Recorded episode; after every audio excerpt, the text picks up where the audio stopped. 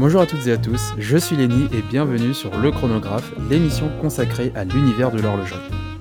Dans ce podcast, je vous propose un éclairage sur l'actualité horlogère, l'investissement, le marketing et bien plus encore.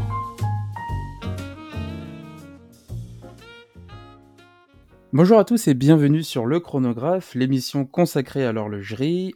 On se retrouve après une petite semaine et aujourd'hui on va répondre à une question qu'on avait laissée en suspens euh, sur le dernier épisode, c'était à savoir la fidélité client. Si vous ne savez pas encore de quoi je parle, je vous invite à écouter l'épisode avant celui-ci qui traitait de la maison Patek Philippe et de la Nautilus Bleu Tiffany. Et donc la dernière fois, nous nous étions quittés sur une question ouverte, à savoir quelle était la limite de la fidélité client, telle qu'on la connaît aujourd'hui en tout cas, dans l'univers de l'horlogerie. Et donc dans cet épisode, on va voir ensemble qu'est-ce qu'un bon client pour une maison horlogère, à quoi sont-ils reconnus, quelle est la limite de cette fidélité envers la marque, et enfin, y a-t-il d'autres options euh, que, les maisons n'ont pas encore exploitées afin de tester la fidélité client? Et je vous propose de voir tout ça ensemble tout de suite, c'est parti! Donc la dernière fois, nous avions vu que la fidélité client avait des limites, et c'est euh, Patek Philippe qui nous l'a démontré avec deux parfaits exemples, je pense bien entendu à la Patek Philippe Nautilus 1A014, donc la, vert olive, et la 1A018, la bleu Tiffany. Et, quand je parle de ces deux montres, c'est bien entendu sur leur aspect spéculatif.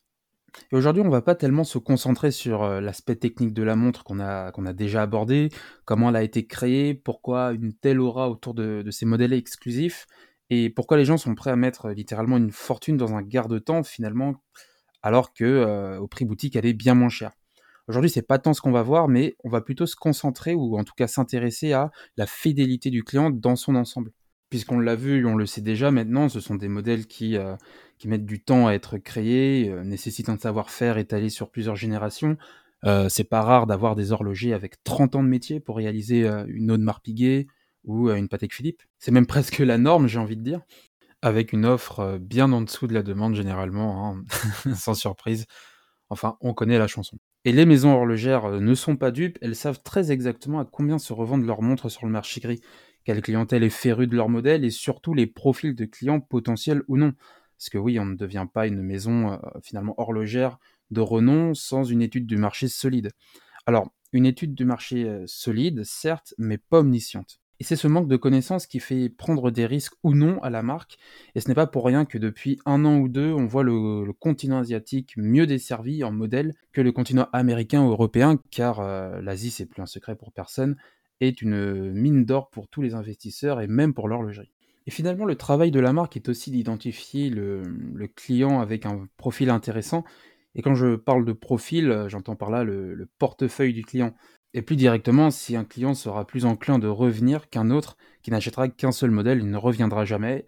Et euh, encore pire s'il revend la montre juste après. Alors oui, les maisons, avant de vous donner le, Saint Graal, comme une Nautilus, une GMT Master 2, une Daytona ou, euh, même une Royal Oak, euh, ces marques vont vous tester. Et jusqu'à aujourd'hui, le meilleur moyen d'une maison de tester la fidélité client est de voir si vous revenez encore et encore à l'aide de votre carte bancaire sans plafond, je vous le souhaite. Parce que le point central de notre problématique, c'est la confiance finalement. La confiance qu'accordent les marques aux consommateurs qui achètent les modèles et va graviter autour euh, cette euh, confiance, l'image de la marque, les tendances du marché, l'équilibre entre l'offre et la demande. Et euh, une dernière chose, votre porte-monnaie. J'aime beaucoup les analogies et pour illustrer mon propos, on va en utiliser une pour mieux entrevoir les limites de cette vision qu'ont les marques auprès des consommateurs. Vous êtes prêts? C'est parti. Vous êtes un sculpteur italien du XVIIe siècle à succès situé dans l'ouest de l'Italie à la frontière de la France et de la Suisse. Vos créations font un malheur auprès des amateurs d'art mais aussi auprès des curieux. Seul problème, c'est que vous êtes seul à fabriquer vos créations et cela prend du temps.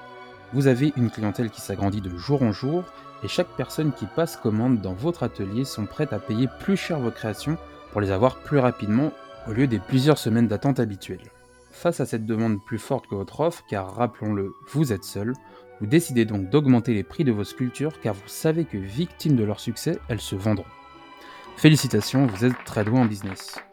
Entre ceux qui critiquent vos créations qu'ils jugent trop chères et ceux qui fabriquent des fausses pour les revendre plus naïfs, vous apprenez depuis quelques semaines que parmi vos clients, Certains clients achètent vos créations pour les revendre derrière plus cher à d'autres amateurs d'art qui ne pouvaient pas attendre vos délais d'attente respectifs. Bien sûr, la plus-value faite sur vos sculptures ne rentre pas dans votre poche. Vous ne le saviez pas à ce moment-là, mais le marché gris de l'art venait de voir le jour. Alors vous décidez de filtrer les acheteurs. Vous avez déjà commencé avec l'augmentation des prix, souvenez-vous. Vous avez mis en place des délais de livraison et maintenant vous êtes seul juge de la bonne foi du profil du client pour savoir si oui ou non il compte revendre vos créations que vous chérissez. Parmi ces clients, il y a vos clients fidèles, mais aussi de nouvelles personnes que vous ne connaissez pas et qui vous demandent vos créations parfois les plus exclusives ou même les plus chères. Alors sans vous en rendre compte, une nouvelle fois, vous commencez à mettre en place un système de méritocratie financière auprès de votre clientèle. Selon les achats du client, vous serez plus enclin de proposer des créations exclusives et rares, car vous testez la fidélité du consommateur avec son historique d'achat. Et ce, tant pis pour les curieux qui cherchaient simplement à découvrir votre univers avec les pièces les plus recherchées du marché. Vous vous contentez alors de vendre aux nouveaux arrivants vos créations qui se vendent le moins, et au mieux, vous faites en sorte que pour avoir vos sculptures les plus exclusives, les clients doivent dépenser chez vous la valeur que certaines de vos créations ont sur le marché gris. Ainsi, cela aura pour but de dissuader les investisseurs de Naples et de vous assurer que vos créations les moins populaires ne prennent pas la poussière dans votre atelier. Félicitations une fois de plus, vous êtes devenu une luxueuse maison d'art qui emprunte son système à celui des maisons horlogères contemporaines. Mais malgré ce succès, au fond, vous sentez que quelque chose cloche. Dans ce succès, vous comprenez que vous ne pourrez plus faire confiance à personne. Et cette analogie nous permet finalement de mettre le point sur, euh, le problème. Comment être sûr de la bonne foi du client si on ne le connaît pas? Et aujourd'hui, il semblerait que le seul moyen euh, assez fiable finalement de connaître euh, le client, c'est par son historique d'achat. Et ce n'est pas pour rien que les entreprises parlent de, de portefeuille client, comme on l'a vu un peu plus tôt. surtout que les marques préfèrent vendre à des profils qui n'ont pas besoin de revendre leur montre pour gagner de l'argent, puisque c'est là le problème finalement filtrer le plus possible des clients qui cherchent éventuellement à se faire de l'argent sur euh, certains modèles.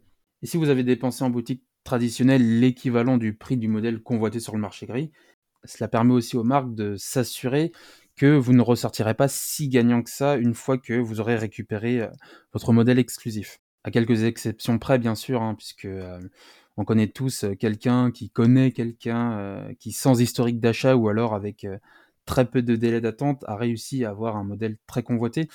Mais malheureusement, ce sont des, histoires très rares, alors euh, parfois réelles, hein, qui font fait d'un preux chevalier qui arrive à délivrer la montre des, griffes des méchants AD.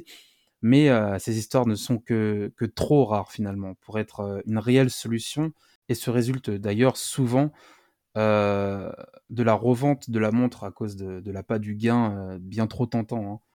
Et on parle d'appât du gain puisque certains modèles parfois se revendent le double, le triple, le quadruple de leur prix, c'est juste fou. Euh, simplement en mettant euh, la montre, euh, en mettant simplement en achetant la montre et en mettant le nez dehors. Qui ne serait pas tenté de, gagner le jackpot avec une montre Et finalement, c'est ça aussi le problème de la limite du portefeuille client, puisque combien votre fidélité auprès de la marque se monétise Admettons que vous trouviez une superbe montre un petit peu exclusive auprès d'une très belle maison horlogère. Et alors c'est dans, une très belle maison que, dans laquelle vous êtes fidèle, vous avez toujours acheté beaucoup de modèles chez eux. Et c'est une maison avec un ADN et une histoire que, dans laquelle vous vous identifiez. Et vous apprenez que le dernier modèle que vous avez acheté chez eux était très exclusif, beaucoup plus que vous ne l'attendiez et se revendre sur le marché gris euh, autour de 100 000, 200 000 euros, alors que vous l'avez acheté euh, à peine 5 à 6 000 euros. La question suivante, elle est assez simple. À combien estimez-vous votre amour auprès de la marque pour revendre la montre ou non? Puisque c'est ça finalement la question. Et derrière cette transaction, vous savez que la montre elle est référencée et que si vous la vendez, euh, votre maison va la prendre, la maison dans laquelle vous avez l'habitude d'acheter vos produits. Et c'est précisément la balance entre le coût et le risque qu'a calculé le, revendeur de la, Nautilus vert olive aux enchères lorsqu'il a présenté la montre.